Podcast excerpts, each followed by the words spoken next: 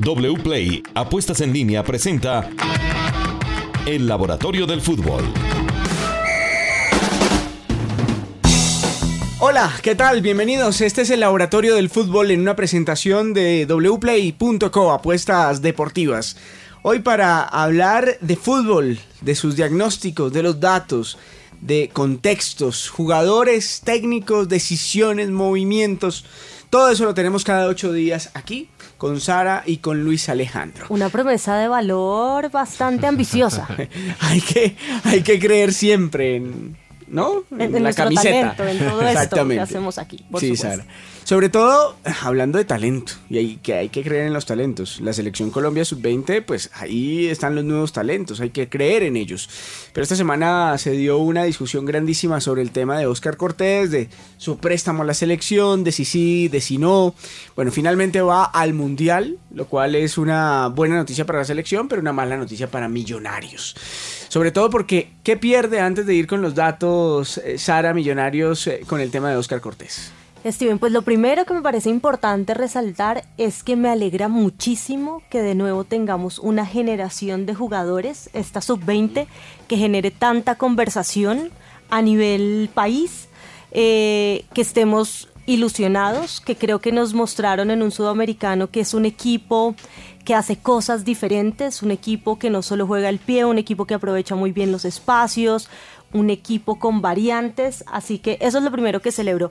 Y ahora entrando al tema de Oscar Cortés, en Millonarios pues es un jugador muy relevante. Yo creo que ninguno de los convocados tiene el peso en la estructura de un equipo como lo tiene Cortés en este momento.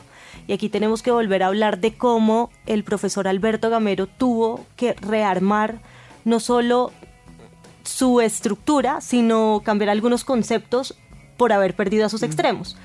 Y creo que dentro de ese desequilibrio que siempre ha tenido Millonarios, Oscar Cortés pues es un jugador clave, ¿no? De sus características creo que ya hemos hablado muchas veces, es un jugador con muy buena conducción, con muy buena toma de decisiones, Pegada. unos controles muy interesantes, es un jugador que le pega al arco, es decir, tiene muchísimos registros interesantes y que, insisto, dentro de este nuevo Millonarios, un nuevo Millonarios que mantiene unos conceptos base, pero que ha sido un poco más versátil a la hora de llegar al arco rival, no solo sumando muchos hombres, sino también aprovechando con el equipo rival deja espacios.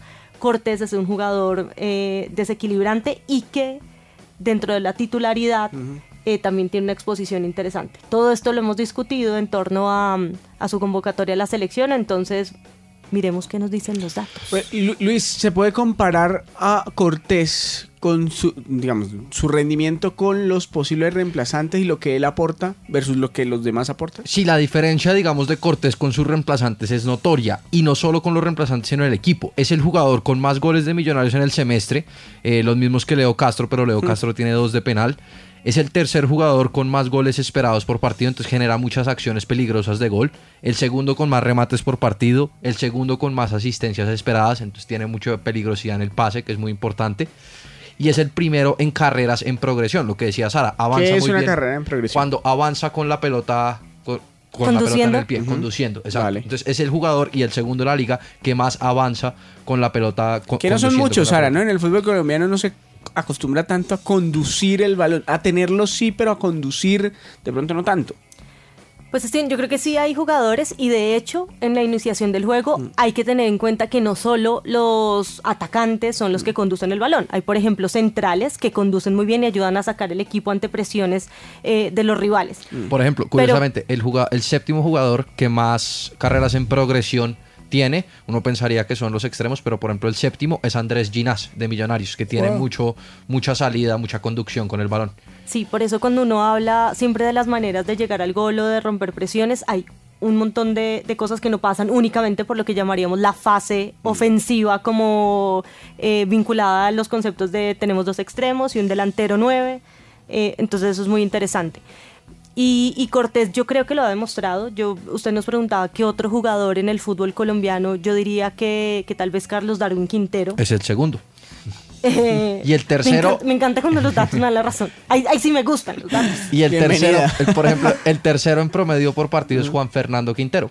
Sí. Eh, que, que a pesar de que Claro, es un gran promedio. es un gran Juanfer no pasador. juega hace 11 partidos Sí. y sigue manteniéndose en lo más alto de Con esa vigencia en los datos. Exacto, acá cuando hacemos promedio por partido, esa clase de jugadores eh, se mantiene. Pero, pero Sara, pierde mucho Millonarios. Pierde mucho a pesar de que hay un colectivo, de que hay una idea, de que, digamos, eh, pueden potenciar McAllister, Cataño, los jugadores que se quedan pueden potenciar al que, al que ingrese seguramente. Pero si pierde mucho Millonarios, es el jugador más desequilibrante que tiene Millonarios hoy. Claro, porque sobre todo porque le permitió a Gamero que Cataño y McAllister jugaran más libres, digamos, no con esa idea inicial de pegarlos tanto a la raya. Y creo que, de todas formas, pues, a ver, los conceptos base del equipo han estado ahí. Nos preocupa, digo, nos preocupa desde el punto de vista del análisis, eh, que en los últimos juegos que ha puesto los suplentes del medio hacia adelante es donde más falencias se ven. No hay altos niveles individuales donde- que uno diga, este jugador De puede ser el reemplazante. Ahora, también el contexto cuando usted lo pone, donde todos son suplentes o la mayoría de ellos son del equipo alterno, tampoco se dan contextos más favorables para que esos jugadores no tengan una responsabilidad más grande de cargar con la idea del partido.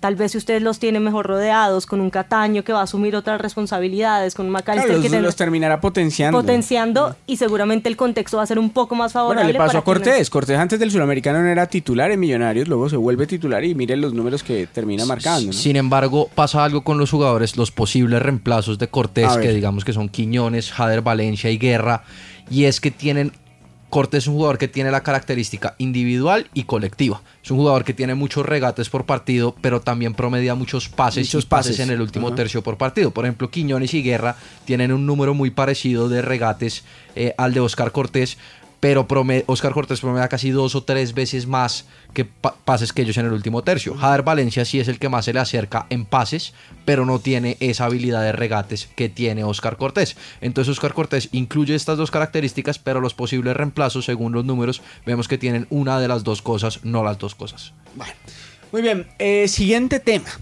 Nos estamos acercando, Sara, a ya la parte definitiva del campeonato.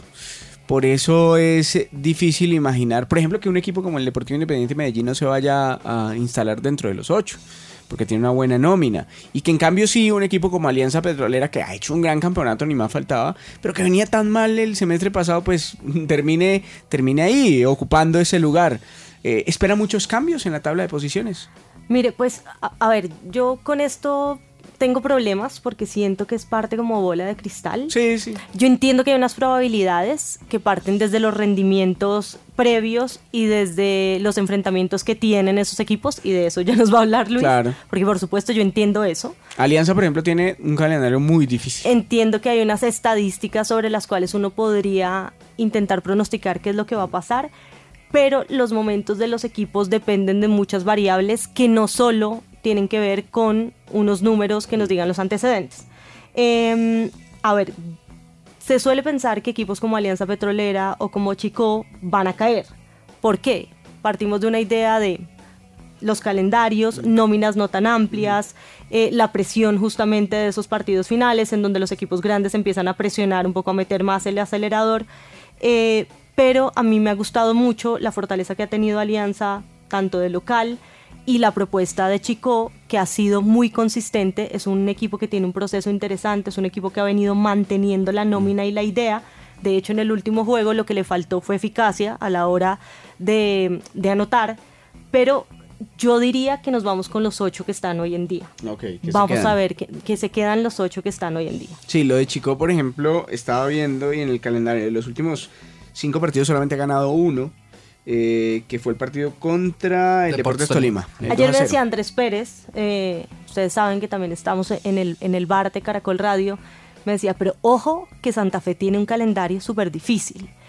Y yo decía, pero es que ya tiene, necesita sumar muy pocos puntos para clasificarse. Ya. Eh, Pasa, pasa, digamos que al hacer las probabilidades, como decía Sara, es solo una predicción, unas, una probabilidad de lo que puede pasar. No significa que eso va a suceder, pero según los números nos permite analizar qué es lo más probable que suceda. Como decía Sara, por ejemplo, Santa Fe, le quedan cuatro partidos, tiene 23 puntos. El número mágico ahorita, según las probabilidades, está en 29 puntos. Tendría que Y sumar goles, ¿no? Puede ser. y goles. Tendría que sumar más o menos 6 puntos. Santa Fe le quedan 4 partidos para 6 puntos eh, en ese caso específico, pero juega contra Nacional, Millonarios, Once Caldas y Atlético Huila. Entonces yo digo, por el rendimiento de Once Caldas y Huila, por más de que estén peleando el descenso, que en teoría es como un impulso, una motivación extra, o sea, el rendimiento de Once Caldas y Huila ha sido muy deficiente. Por eso yo creo que ya tiene esos seis puntos, más algo que arañe contra Nacional y, y Millonarios. Pues la probabilidad de Santa Fe, digamos, es del 49%. Según las probabilidades, está para, Sí, no. está, está para clasificar, en e- está para quedar en el noveno lugar, para quedar en este momento eliminado según las probabilidades. Pero por muy poco, ¿no? ¿Y quién, por o sea, muy poco. y ent- ¿Y quién entra? El equipo que entraría, la única diferencia eh, sería el Deportivo Medellín. Independiente Medellín, que tiene tres de los cuatro partidos que le quedan como local y tiene un calendario un poquito más Es que le quedan accesible. cuatro Claro, partidos pero es que las probabilidades, en- o sea, ellos dicen, si usted es local, obviamente sus probabilidades de ganar aumentan. Y es que por eso es que... Nuevamente, pero el calendario del Medellín, ¿cuál es? Vea, Steven, el Medellín se enfrenta tres de los cuatro partidos como local y son ante el Deportivo Pereira como visitante, Once Caldas como local, Deportivo Pasto como local y Unión Magdalena como Pero si local. es un calendario, Sí, digamos, sí. flexible, ¿no? Y pues, tiene- Los cuatro equipos están eliminados, los Ajá. cuatro y, equipos. que Dim, y Dim tiene 20. tiene 22 puntos en este momento. Tendría que sumar, según las probabilidades, Nueve 7 puntos. Siete puntos, sí. Independiente Santa Fe, ¿qué le queda por delante? A Santa Fe le queda Nacional, Millonarios, Huila y. Once Caldas. Eh, en los otros, digamos. Huila, Huila me parece un equipo complicado. Sí, Huila Hu- ha venido reaccionando muy bien en los ¿Y de esos cuáles son en casa? En casa son eh, Huila y Nacional. Ah, bueno, Huila en casa. Huila en casa y. Nacional, y Nacional en casa, Once Caldas como visitante y Millonarios pues es en Bogotá, pero el local será Millonarios. Digamos que, Steven, según las probabilidades, hay seis equipos prácticamente clasificados. Águilas Doradas, que ya está clasificado matemáticamente, Millonarios, que tienen 99.9% Sí, de probabilidad de clasificar, eh, América con un 98%, Chico 87% de probabilidades, Alianza 86% de probabilidades, Nacional tiene 95% de probabilidades, más que Chico y Alianza, y de ahí esos dos cupos quedan entre Junior, que tiene el 62% de probabilidades, le quedan tres partidos ante tres equipos eliminados, Santa Fe 49% de probabilidades, Pasto 23% y Medellín 65%. Ahora veo Alianza Petrolera. Tiene Deportes Tolima por delante, tiene a Millonarios por delante, tiene a Nacional por delante y tiene a Pereira por delante. Claro, Es lo que pasa es que tiene muy 27 puntos. Complicado. Si, él, si suma una victoria, prácticamente estaría adentro. ¿Con quién podría sumarla? Con el Tolima. Por, por ejemplo, el O sea, Tolima es un equipo Por que- hablar de rendimientos, Sara tiene razón en que no es una bola de cristal, pero por rendimiento uno diría que Alianza Petrolera, de estos rivales, el Tolima o Pereira, cualquiera de esos dos eh, dentro de las posibilidades. son los más asequibles, claro. Pero, por ejemplo, recordemos que, que Alianza... Pero sí he visto equipos que con 27 puntos, faltando cuatro fechas han quedado. Envigado, por ejemplo, el semestre pasado, estaba metido, estuvo metido durante todas las fechas y en la última fecha salió. Claro, por ejemplo, pues el, el decir que tiene 86% de probabilidades significa que de 100 escenarios, en 14 no clasifica. Entonces, pues puede suceder que nos dé alguno de esos 14 escenarios en los que Alianza de no 100 clasifica. apenas en 14 no clasifica. De 100 apenas en 14. ¿no? Tremendo.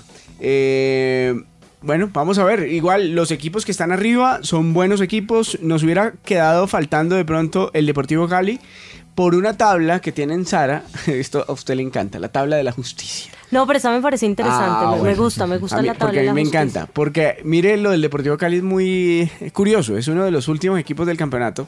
Pero si fuera eh, por la cantidad de opciones reales que se generaron de gol, estaría mucho más arriba. Así es, estaría mucho más arriba. Esto se hace con los goles esperados, que es la calidad de las opciones de gol, tanto a favor y en contra. Y según esa tabla, eh, la tabla debería estar así. Águilas Doradas sería el primer equipo, América de Cali sería el segundo, Deportivo Cali sería el tercer equipo. El Junior sería el cuarto equipo, Millonarios quinto, Nacional sexto, Deportes Tolima séptimo y Santa Fe cerraría los ocho primeros. El salto más grande, digamos, en la tabla real comparada con la tabla de la justicia, lo da el Cali, que pasa del puesto 17 al tercer puesto. Esto que nos dice, la, Cali, la, la falta de efectividad del Cali, tanto ofensiva como defensiva, fue increíblemente notoria Pero le durante todo el torneo. le tengo el otro ejemplo, o el antiejemplo, el de Alianza Petrolera.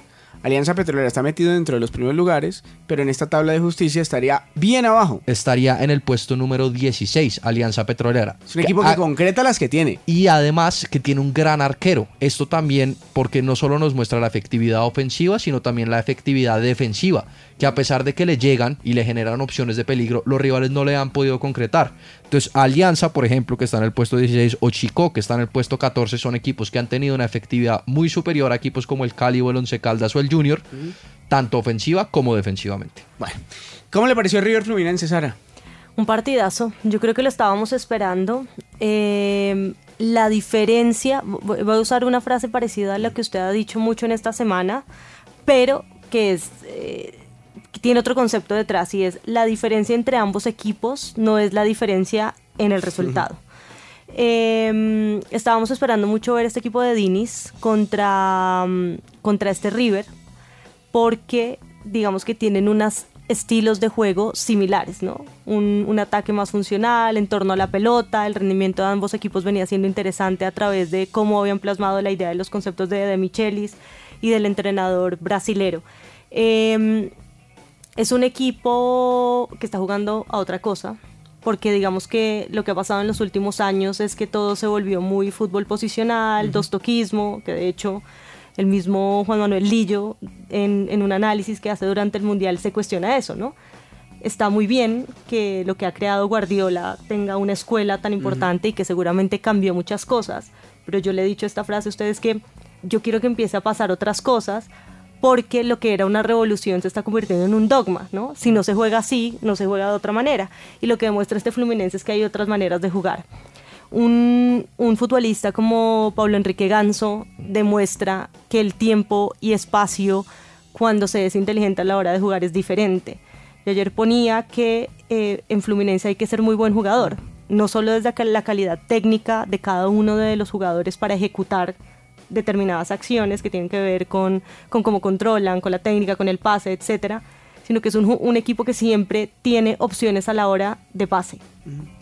Pablo Enrique Ganso tiene el tiempo de pensar porque al tiempo está pasando muchos jugadores que le ofrecen pases, que le ofrecen apoyos y creo que eso es lo que hace este fútbol diferente. Entonces, estábamos esperando este partido. ¿Qué le pasó a River? ¿Qué, qué le pudo haber pasado a River? Eh, su entrenador dice después de la, de, la, de la expulsión se nos vino todo abajo cuando estábamos haciendo un partido muy parejo. Por, por ejemplo, hasta la expulsión, la cantidad de remates de River era superior a la de Fluminense. De los últimos 25 minutos de la expulsión al final del partido, Fluminense remató 10 veces. Antes de eso había rematado, por ejemplo, solo 6 veces. Entonces sí, según los números, la diferencia fue notoria. O sea que la lectura es correcta de, en, en de, esos últimos minutos. Sí, de, de, de, hecho, el primer tiempo es un, tiempo, un primer tiempo muy parejo. O sea, no, no, tengo los datos, pero desde el juego fue un primer tiempo muy parejo, de hecho muy cortado, muy partido de Libertadores.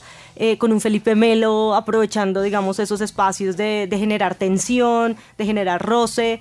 Eh, y eso hace parte de estos partidos de Copa Libertadores. Sí creo que luego conceptualmente, después de la expulsión, eh, el equipo se ve superado desde el punto de vista que el rival está muy claro, el rival tiene muy clara cuál es la idea y River empezó a sentirse demasiado incómodo y luego pues aparece la calidad individual de jugadores como John Arias que creo que... Uf.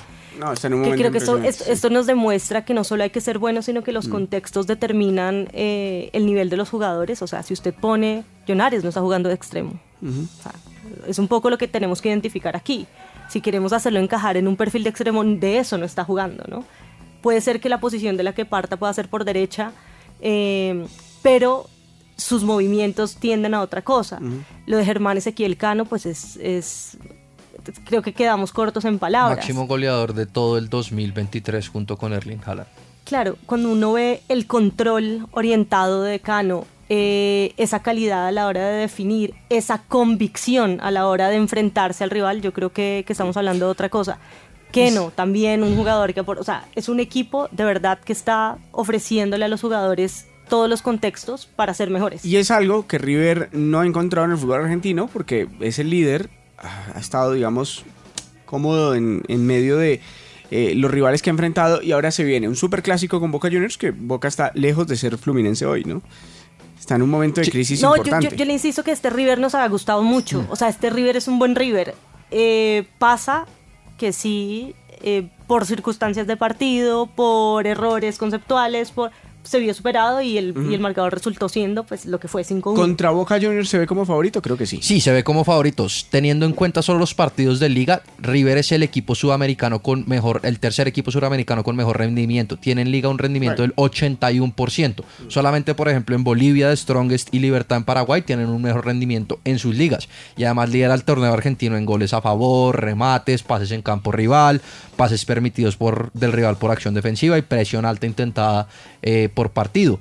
Ha ganado nueve de sus últimos 10 partidos de la Liga Argentina y solo ha perdido un partido como local con De Michelis como director técnico. Realmente el rendimiento de River en Liga ha sido muy alto, mientras que el de Boca, eh, desde la llegada de Jorge Almirón, ha sido eh, poco parejo, por así decirlo. Perdió los tres primeros partidos al Mirón desde que llegó, pero ha ganado dos de los últimos tres, uno por Copa Libertadores eh, eh, y ante Racing de Avellaneda empató con Rosario Central al último minuto. Sin embargo, realmente el rendimiento de Boca está muy parejo a lo que nos muestra la tabla de posiciones. Es en el puesto 18 y viendo todo su, rendimiento, eh, teniendo en cuenta remates, goles, eficiencia, debería estar así. Boca tiene mucho por mejorar y River llega como gran, gran favorito saliendo del lugar común de que los clásicos tienen un componente emocional eh, totalmente, digamos, fuera de contexto o que, o que presenta un contexto que determina otras cosas, sí hay que entender que obviamente la llegada de Michelis a River se dio en una transición mucho mejor planeada dentro del proyecto River, no solo por el tiempo que lleva hoy en día al frente del equipo, sino que sí en River se sabía que Marcelo Gallardo se iba y se intentó buscar un sucesor que pudiera identificar o, continuar o hacer evolucionar una idea, eh, porque de hecho el River de Gallardo de, los últimos, de las últimas temporadas era diferente al que inició. Em, y en cambio Boca, que intentó eh, apostar por un proyecto de exjugadores eh, liderando el equipo, pues se vio en un momento sin una idea clara de juego. Aún así tiene resultados. o sea, tiene, varias ligas en ese proceso de... Ah, no, no, eh, claro. La Liga Argentina la consiguió, pero, pero a lo que voy es que esta llegada al Mirón ni siquiera terminaba de cerrar para mucha gente. O sea, ni se entendía cuál era el proyecto, ni cómo intenta dársele la vuelta. Ahora, los análisis que se hacen es desde el punto de vista táctico, Almirón tiene un poco más de herramientas que los entrenadores que tuvo previamente Boca aunque la nómina de Boca también hoy en día incluso deje mucho que desear desde el punto de vista de lo que conocimos de este Boca Juniors. Pero eh, son partidos, valga el lugar común, abro un cajón y saco la frase, son partidos aparte, son partidos que se juegan desde otros lugares porque eh, representan tanto para entrenadores como jugadores una responsabilidad totalmente diferente dentro del contexto del campeonato. Y podremos ver tal vez en la presencia de dos colombianos. En River está Miguel Borja, que no jugó contra Fluminense y que tiene 21 partidos jugados en el año y 9 goles. Uno ve esa cifra y dice, vea, no está tan mal. La verdad está haciendo goles, un gol cada dos partidos está bien, pero los nueve goles que ha marcado en el año, cinco han sido por partidos amistosos. Solo ha marcado un gol por liga. Y no, no, está, no está siendo tenido en cuenta mucho por De Michalis en los últimos partidos. Por liga ha jugado 12 partidos y de los últimos 7 solo ha jugado uno como titular. Y por el otro lado, por Boca está Sebastián Villa, que pues Riquelme dijo que es el jugador más importante de... el mejor jugador del fútbol argentino. El mejor jugador del fútbol argentino y pues realmente es el jugador más importante eh, de Boca, según por ejemplo las Pero no, del fútbol argentino, no sé si los números hoy sean tan buenos como hace un año. No, no, los números, los números de Sebastián Villa no son buenos este semestre. Digamos que comparado con los años pasados, no ha podido marcar, tiene tres asistencias. Sin embargo, también se debe al bajo rendimiento de su equipo. Todo el equipo. Por ejemplo, según las asistencias pero, digamos, partiendo de la, de la frase de, de, del vicepresidente, de Román, pues no está en lo correcto hoy en día.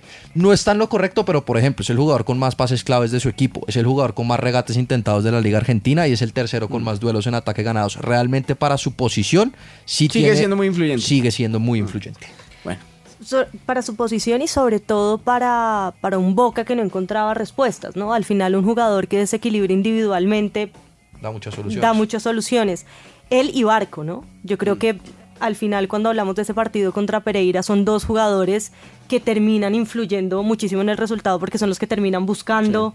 Em, lo de Villa yo creo que tiene que ver más con, con una protección que decidió tener eh, Riquelme con un jugador al que él sí le ha apostado, incluso eh, teniendo en cuenta el contexto extrafutbolístico. Pero, pero bueno, sí creo que él termina siendo desequilibrante porque tiene un estilo de juego en el cual en los duelos siempre lo vamos a ver siendo protagonista.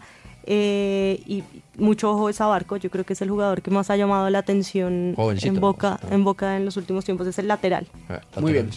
Pues hasta aquí el laboratorio del fútbol. En ocho días nos encontramos porque hay eh, Champions, porque tendremos más Suramericana, más Libertadores, más fútbol colombiano para analizar, la sub-20 se acerca, todo eso aquí en el laboratorio presentado en wplay.co. Pero antes, justamente wplay.co tiene cuotas, tiene datos, tiene las maneras para que ustedes tengan la posibilidad de ganar dinero apostando y divirtiéndose con el fútbol. Jonathan, bienvenido. Hola Steven, ¿qué tal? ¿Cómo le va? A todos los seguidores también un saludo especial del Laboratorio del Fútbol. Eh, se juega la jornada 35 de la Premier League, partidos para ponerle la lupa y en los cuales Steven nos podemos divertir y apostar. Manchester City frente al Leeds y el Newcastle frente al Arsenal. Tanto Manchester como Arsenal pelean la punta del campeonato. Los de Pep solo tienen un punto de ventaja sobre los Gunners, eso sí, con un partido menos los del City. El Manchester está pagando en wplay.com una cuota de 1.15, Steven. Si usted le apuesta 100 mil pesos al equipo de Guardiola, se puede ganar hasta 115 mil pesos. El empate está pagando 9 veces lo apostado y el Leeds está pagando 17 veces. De pronto usted le pega, Steven. Si le apuesta 100 mil pesos, se puede llevar 1.700.000 apostando en wplay.co. ¿Cómo están las probabilidades en wplay? El 83% de probabilidad para que gane el Manchester City y el Leeds United apenas tiene el 6% de probabilidad. Por otra parte, el que sí no la tiene tan fácil es el Arsenal el favorito para este juego es el Newcastle que tiene una cuota de 2.50 veces lo apostado. Si le apostamos 50 mil pesos, nos podemos ganar 125 mil pesos en wplay.co. El empate está pagando 3.65 veces y el Arsenal, que está peleando la punta del campeonato, está pagando 2.70 veces lo apostado. Significa que le apostamos 50 mil pesos a los rojos y nos podemos llevar 135 mil pesos apostando en wplay.co. Apenas el Arsenal tiene el 35% de probabilidad, mientras que el Newcastle tiene el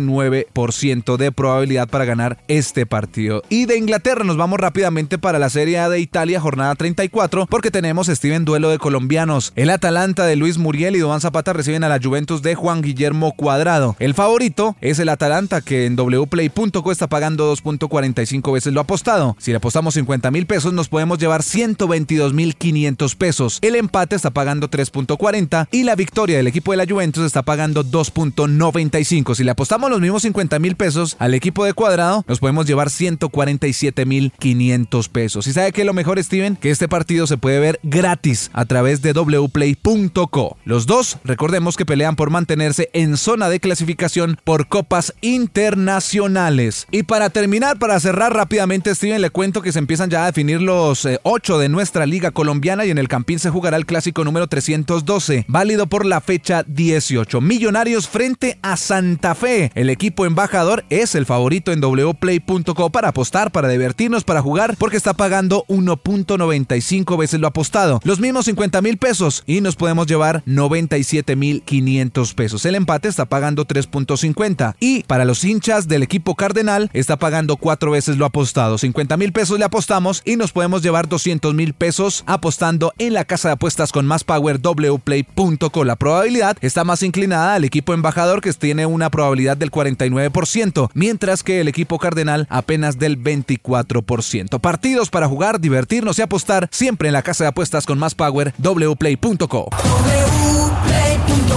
Autoriza con juegos. El laboratorio del fútbol en una presentación de wplay.co. Muchas gracias, Jonathan. Chao.